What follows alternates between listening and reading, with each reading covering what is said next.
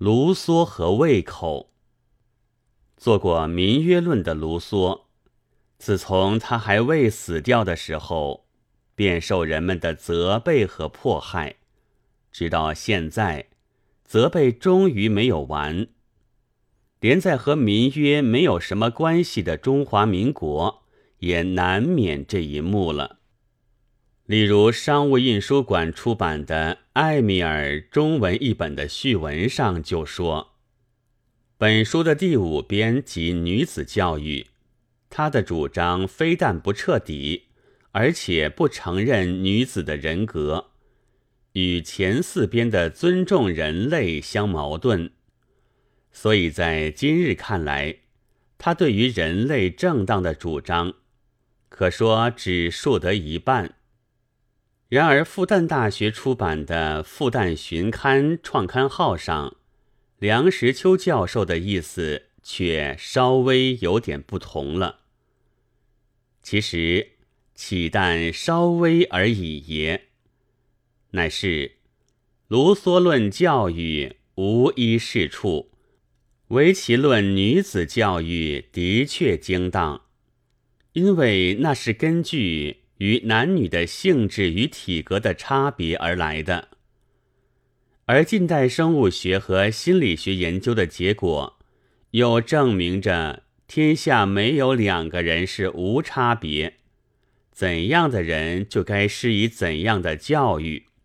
所以梁先生说：“我觉得‘人’字根本的该从字典里永远注销。”或由政府下令永禁行使，因为“人”字的意义太糊涂了。聪明绝顶的人，我们叫他做人；蠢笨如牛的人，也一样的叫做人。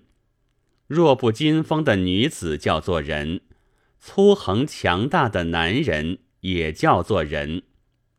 人里面的三流九等，无一非人。近代的德谟克拉西的思想平等观念，其起源即由于不承认人类的差别。近代所谓的男女平等运动，其起源即由于不承认男女的差别。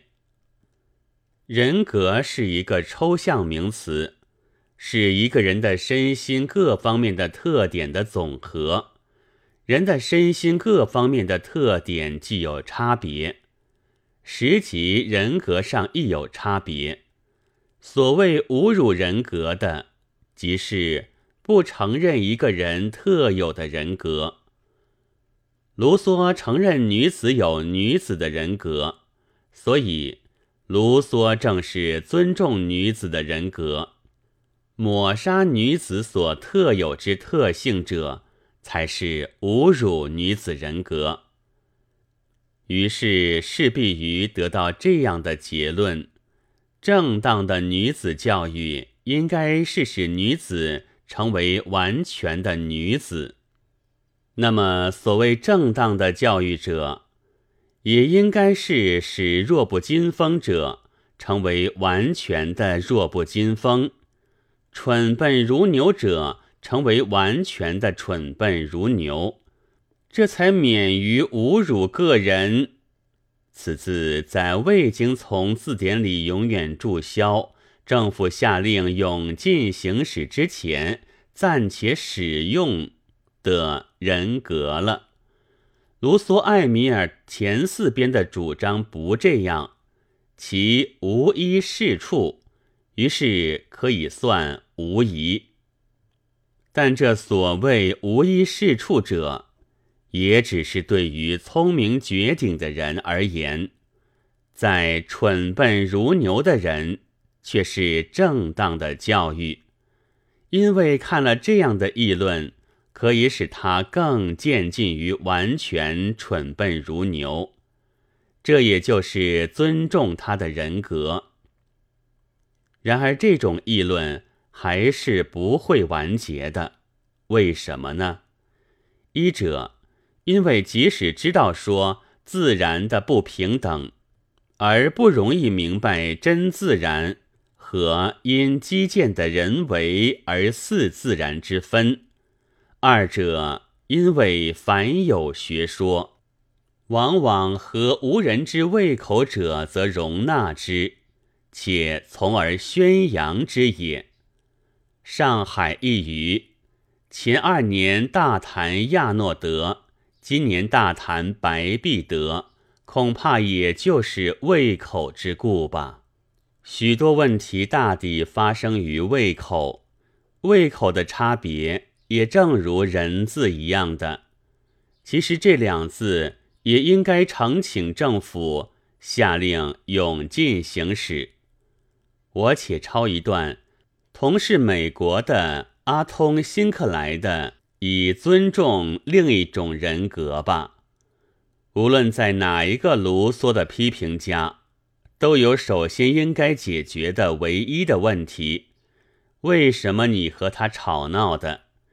要为他的到达点的那自由、平等、协调开路吗？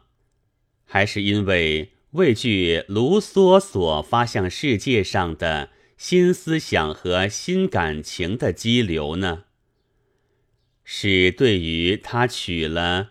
为父之劳的个人主义运动的全体怀疑，将我们带到子女服从父母、奴隶服从主人、妻子服从丈夫、臣民服从教皇和皇帝，大学生毫不发生疑问，而佩服教授的讲义的善良的古代去，乃是你的目的吗？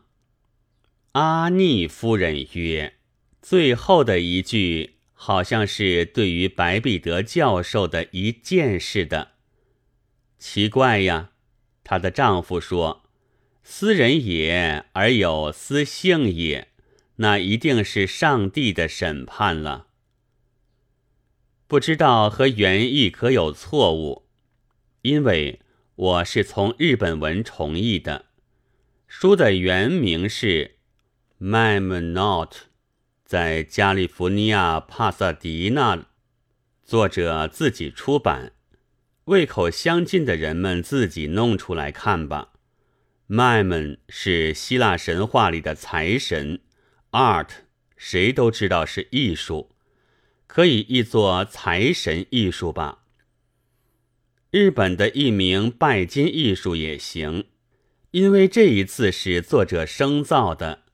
政府既没有下令颁行，字典里也大概未曾注入，所以姑且在这里加一点解释。